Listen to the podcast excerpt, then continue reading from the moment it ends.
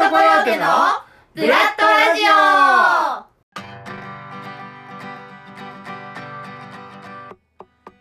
この番組はブラッドコヨーテ劇団員が各々で番組を企画構成そして担当しより良くしていこうじゃないかというコンセプトのもとそれぞれのカラーを押し出して配信しております。え今回は私広瀬健がお送りします。座長のちょっと温度上げましょうか。第16回となります。それでは早速始めていきましょう。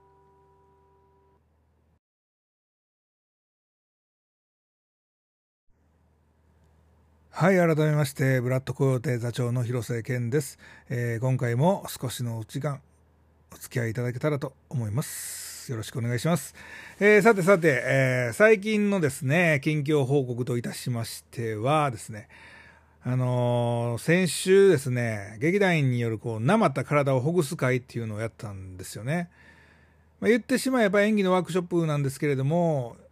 以前ね台本を使ってやるそのブラッドワークっていうワークショップをやってたんですね。あそれと似てるんですけど、まあ、大きく違うのは舞台台本を使ってっていうところですね。でまあただそのワークショップ自体がね同じシーンを他の人たちもやるわけですからねなかなか、えー斬新なねあのテキスト同じ、まあ、同じそのテキストを使っていろんな人がやるっていうのは普通に演技レッスンでも使われてる手法なんですけれども舞台台本をねあの自分の役をいろんな人がやるっていうのはなかなか見れるものではないのでね、えーなかなか盛り上がったんじゃないかなとか思ってますけどどうなんですかね。あのーうん本当にね楽しかったんですよね久しぶりでしたしまあ、1年以上ぶりですよね。まあ、講師としてはね、ずっと学校には行ってるので、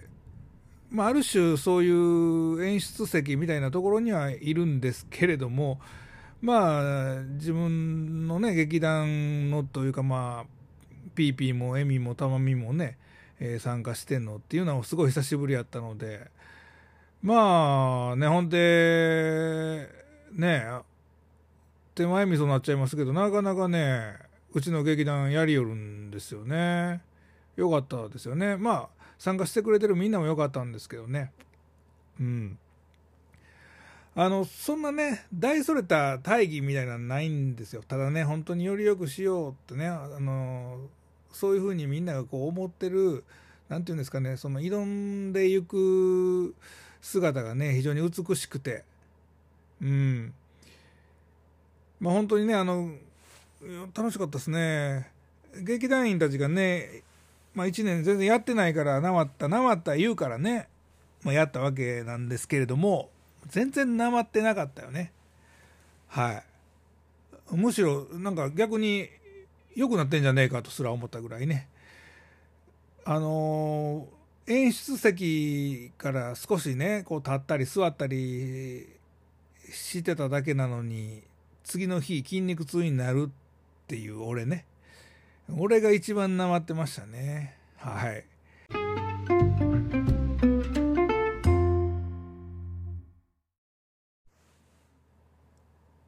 はいそれでは始めましょうか。本日の熱弁。はいちょっとね曲をかけないっていう感じでやってみましたけれども。はい。えー、今日のねテーマなんですが皆さん占いって信じますか？はい今日はですね占いについて語っていきたいと思います。ねえ。いやあのね最近ねあの友人がですね占い師を目指し始めましてえーまあそれもあったりとかあとね今テレビでもね占い番組やってるじゃないですか。あの突然ですが占ってもいいですか？みたいなタイトルでしたっけ？なんかねやってあれすごくないですか？もうロックオンされまくりじゃないですか？あんなんね。まあ多分ね全然当たってないのもあると思うんですよ。おそらくね。でまあ当たってるものばかりをっていう言い方したらなんですがそういうのを放映してるんやろうなっていうのもちょっと思いつつ別にこれあの嘘やろとか批判したいっていうのをテーマでやるわけじゃないですよあの自分もね結構占いっていうのは好きで本当にあのこんなこう青表な顔してますけどすごくねピュアなハートの持ち主なのであのすごいね占い好きなんですよね。あのずっといろんなとこでも言ってますけども僕はあの血液型ね人間ドックで A 型だというふうに判明したんですけれどもずっと母子手帳から O 型って育ってきたんですよね。だから40何歳の時かなあの人間ドックで A 型って判明したのでそれまで僕 A 型ではないんですよね。だから O 型でやってきてるわけです。だから O 型の占いを信じてやってきておりましたしまあそんなこんなでなんか当たってるわとかね一喜一憂とかしてたと思うんですけどまあ全てフェイクやったっていうね人生なんですね僕。だから占いってなんだろうなっていうふうにちょっとまあ思ったりしますけどね。あのでもまあ占いっていろんなところで見かけたりするじゃないですか。だからまあね今日はどんなんかなっていうふうのを読んだりはしますよね。ただねあの LINE とかの占いかななんかあの今日はすごくいい今日から何かを始めるといいみたいなことを書かれてたと思いきや次の日に今日はおとなしくしといた方がいいみたいなことを書かれてたりとかすることがあってえどないやねんと。ね、どのタイミングでその、ね、12時で切り替わってるんだろうかとかねあの本当にあのちょっと急にね変化するような占いをされるとちょっと1日でじゃあ始めたらよかったん初めて終わったらよかったんかみたいなねいろいろ難しいなこれなんかまとめてやっとんのちゃうかなとかいろいろ思ったりとかあなんかあれやな。不安不安じゃないあの批判してるみたいな感じになってますけど。あの俺ね YouTube かなんかの占いの、うん、番組かなんかですごく去年良かったんですよ。本当に。何年かに本当もう何十年かに一回来るっていうようなぐらいの幸運期やっていうふうに言われててうんあのそれはなんかこういろんなことしようかななんてことをこう去年の1月は思ってたんですけどもう全然ねコロナというものであの幸運もクソもまあ考え方次第なのでねコロナにかかっていないっていうことを考えるとそれは幸運なのかもしれないしねいろんな小さな幸せはたくさんあったでしょうからそれのことを指しているのかは分かりませんがまあとにかくね去年すごい日やったんいいい年やったんですよ。はい、うん、振り返るとね何もちょっと出てこないですが。うん。でねあのこの占いのテーマでや今日やっていきたいなと思ったのにはそのもう一つ訳がありましてものすごくその占いで振り回されてるまあ子がいたんですよね最近ね。でまあその子とちょっといろいろ話したりとかしてるうちにああ以前自分もそういうのに陥ったかなみたいなのをちょっと思って今日はそれを熱くね語っていきたいなと思っております。あのーやっぱりその占いとか、まあ、宗教とかもそうなのかもしれませんけどあの不安やったりねなんかうまくいってなかったりっていうそういう時になんか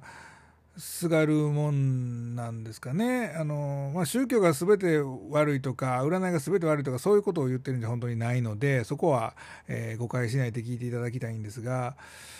やっぱりちょっとね全然うまくいってたら読まないもんねいちいちね。でもまあ逆にあの全然うまくいってなくてももう必死やからね読まないかもしれないけど。まあでも占いっていうのに一喜一憂してる人はたくさんいるんじゃないですかねあのね三輪明宏さんが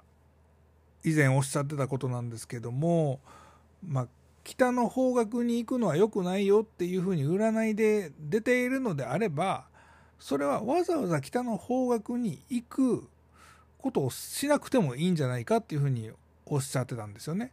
あのつまりそのまあ例えば引っ越しをしなきゃいけない。どこに引っ越そうかな。で北の方角がダメだよって言われたのにうるさいわボケって言って北の方角に抗っていくっていうことはいちいちしなくていいんじゃないの？選べるのであれば別にそこを避ければいいんじゃないのっていうようなことはおっしゃっててね。まあそりゃそうだなと。抗う必要はまあないですよね。まあ、僕自身もあの天の弱なところがありますからそう言われたら逆に行きたくなるっていうような性格ではありますが、まあ、あかん言われてんねんからねあのあかん方をわざわざ選ばなくてもいいと思うんです。ただどうしてもそれが北の方角に行かなきゃいけないっていう理由があるのであれば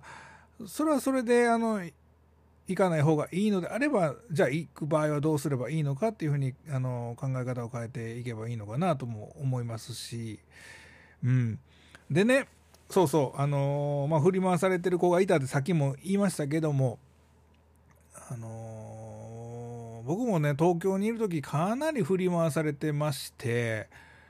えー、本当にねちょうど、まあ、東京にいた頃かなあの細木和子さんのブームというかその、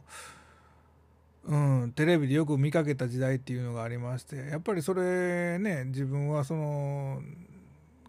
まあ、火星人のマイナスとかねそういうの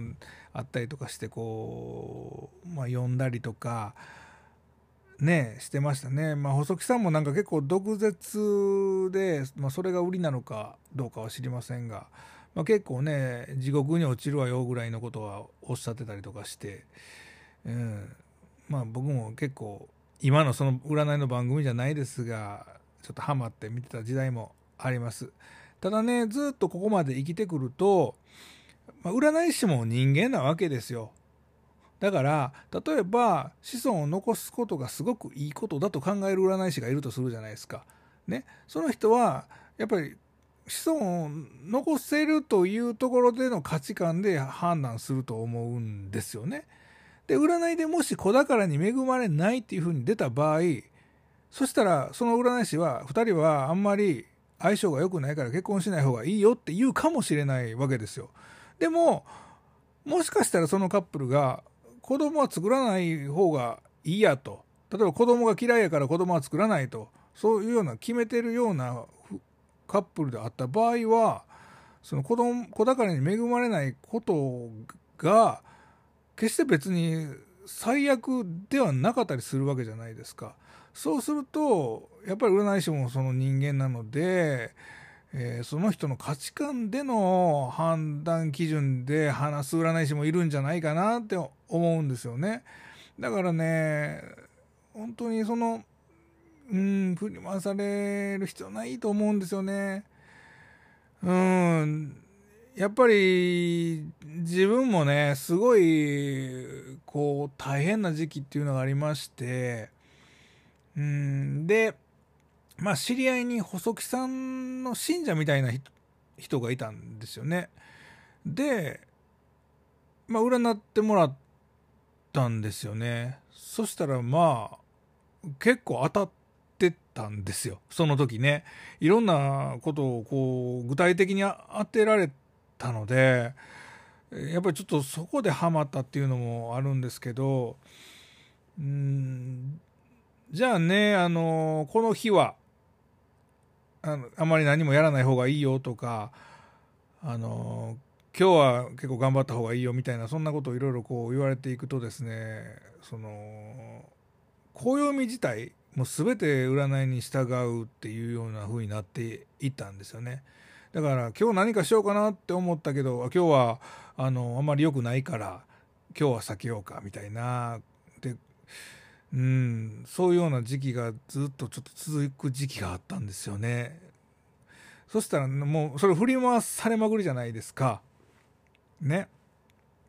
で別にそれ抗うつもりは全くなかったんですけどこうだんだんねめっちゃ振り回されてるやんっていうことにこう気づき出すわけですよ。だんだんムカついてきてね結果その細木さんの信者みたいな人と揉めて。もう何でもすぐ揉めちゃうんで、えー、揉めてね。あのーいやなんかねいやもうあなたの運命決まってるからみたいななんかそんな言い方されたような記憶があるんですけどなんかなんなんで決まってんねんみたいな、まあ、決まってんのかもしれないけれどもなんかムカついたんでしょうねその時ね。あのーすごい腹立ってね「なんやねんお前」みたいな感じになりまして。はい。非常に話してて恥ずかしいですけど大人げない、えー喧嘩をしましてねいまだに疎遠というかもうね連絡なんか取ってないので、えーどうされてるかもしれませんけれどもはい。まあであのね結論といたしましてはねこうあの幸せに生きるためのツールやと思うんですよね占いって。だからこうがんじがらめになるのとか苦痛になるとかっていうのはやっぱ違うと思うしうん、まあ、さっきの北の方角の話もありますけど、まあ、コツとしては、うん、まあ全て良くなるためのアドバイスという読み方それが本なのであればあの北の方角に行くなと言われても北に行かなきゃいけない理由があるのなら先に知ってるから気をつけられるねっていうような、うん、アドバイスなのか分かりませんけれどもそのやっぱり全て考え方やと俺は思っていてだからうん全てのその書かれてることであったり言われてることっていうのがあの悪いことと捉えなければ、まあ、全て良いっていうふうになるのかなって思うので綺麗事のようですけども本当にねあの自分がすごいその振り回されてた時にしんどかったんですよね。だからあのあんまりねその占いの方に振り回されないような人生であってほしいなとまあ最近ねちょっとそういう話を聞いたからあのこのテーマで話させていただきました。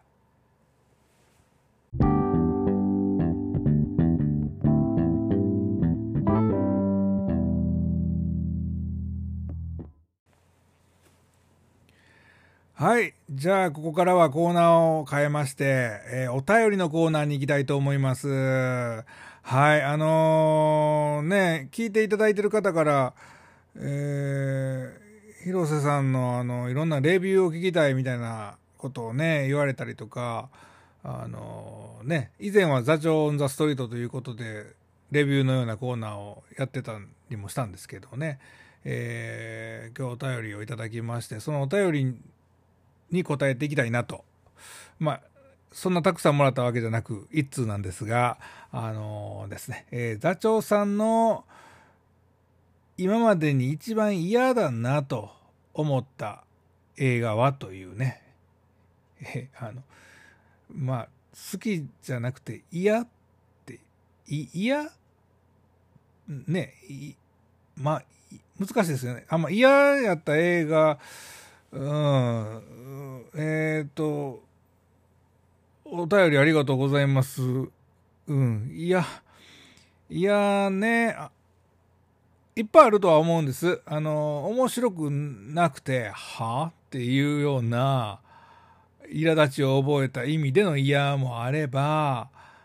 内容が嫌やなっていうのもあったりするし、どのラインで聞きたいと思われたのかはちょっと定かではないんですが、うーん、あの、ダンサー・イン・ザ・ダークっていうビョークが出てる映画がありまして、アカデミー賞取ったんやったっけな。まあ、うん、名作とされてますけど、嫌ですね。まあ、なんだろう。いや、うん、嫌な方に僕は入りますね、あの映画は。あ、いや、でもね、あの、うん、あの、時計仕掛けのオレンジ、スタンリー・キューブリック監督の時計仕掛けのオレンジは嫌ですね。うん、もしかしたら嫌なのはっていう質問に対しての答えでいくと時計仕掛けのオレンジが1位かもしれないななんかね見たのが10代の頃やったと思うんですけどだからその若さもあるのかもしれませんがまあとにかく意味わからんなっていう、うん、感想も最初ありましたよね。内容的には本当にあの何でしょう非常に悪いことをしてる若者強盗とかレイプとかいろんなことをしてるようなその若者たちを構成させるというのかな。何かそういうことをしたくなったりそういう言葉を吐きたくなると気持ち悪くなるっていうようなうんまあ洗脳的なのかな。そういうことをしていってっていうような、まあ、お話やっざっくり言えばねそういうお話なんですけどまあね使われてる言葉とかもスラングなのか本当にある言葉なのかよく分かんないような言葉がもういろんな飛び交ってて。んでただその作品自体は評価結構されてるはずなんですよね。有名な作品なので。ただねもうなんか嫌でしたよね。なんか僕ね嫌やったら見なきゃいいのに多分当時3回ぐらい見てんですよね。好きやんってね言いたくなりますけどあの、うん、なんかね嫌やったなっていう、思い出というか記憶があるのでそうですねこの答えに関しては時計仕掛けのオレンジということではいまあなんかこう報われないというかんなんかそういう作品はあんまり好きじゃないかもしれないですよね。実際現実は報われないこと多いじゃないかとかそれがリアルじゃないかっていうような声もありますけどまあなんでしょうねなんかこの間のたまみのつれづれ BGM でたまみがなんかあのテルマルイーズが好きやっていうような話をしてましたけど、まあ、僕もテルマルイーズは好きな映画ですけどタオミは確かそのなんかハッピーエンディングではないみたいなことを言うてたような気がするんですけどまあ人によってはそれをハッピーと取ったりとか、まあ、いろんな取り方もあるとは思うんですね。ただもう本当にはあってなんかもうしんどくなるようなのはあんまり好きじゃないし自分が書くそのブラッドの作品とかもやっぱり一歩でも成長していくようなお話っていうのを書いてたりするので何にも進んでないっていうようなのはちょっと好きじゃないかもしれないですね。うんあの韓国映画で「チェイサー」っていう作品あるんですけどそれとかもあんまり嫌やな嫌かなはいまあ一応これを聞いたこの質問していただいた方ねあのこの嫌なやつを見ようとしてくれてはるのかどうかは分かりませんがまああの以上こんな感じでよろしいでしょうか。またあのー、ね他の劇団員に対してもいろんな質問を待っておりますので、えー、ホームページの方からねお便りできますのでよろしくお願いいたします。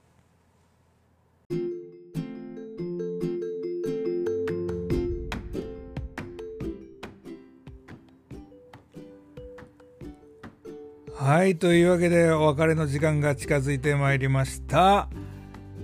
ねえー、冒頭でも言っておりましたけれども、えー、劇団によるなまった体をほぐす会という、まあ、演技ワークショップをやったと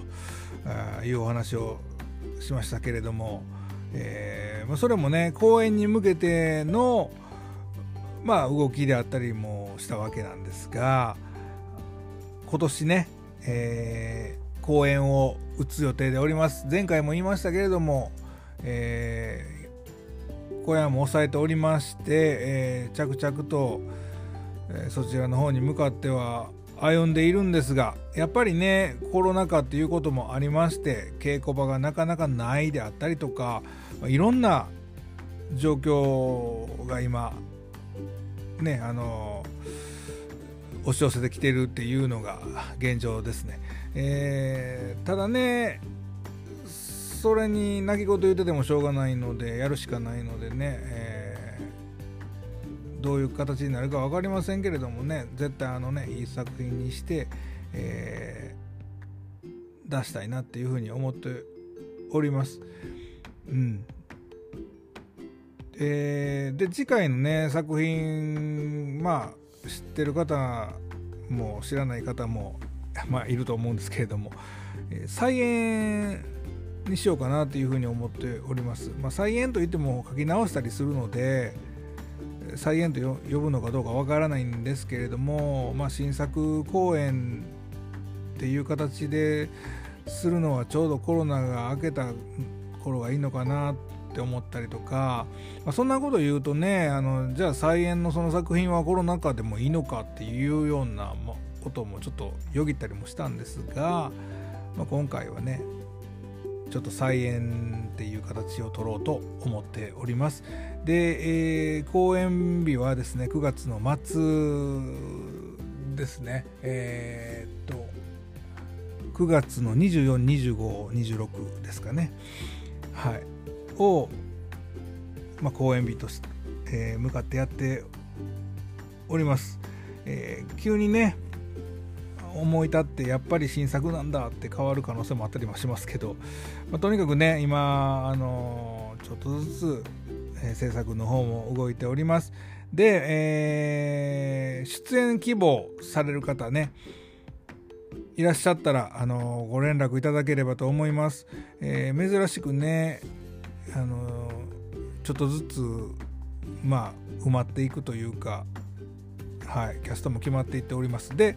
えー、ただねどうしてもね女性が応募してくる形っていうのがすごい多いのでね、えー、うんなんかもうこのままいったら本当に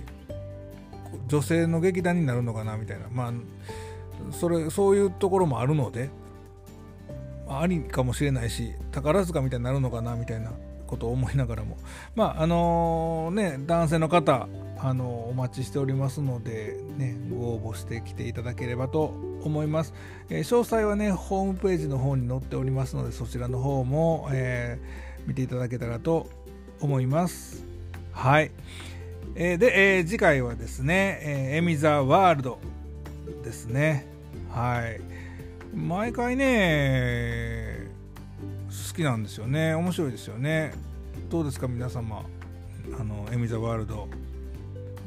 う名の通りエミザワールドなんですが、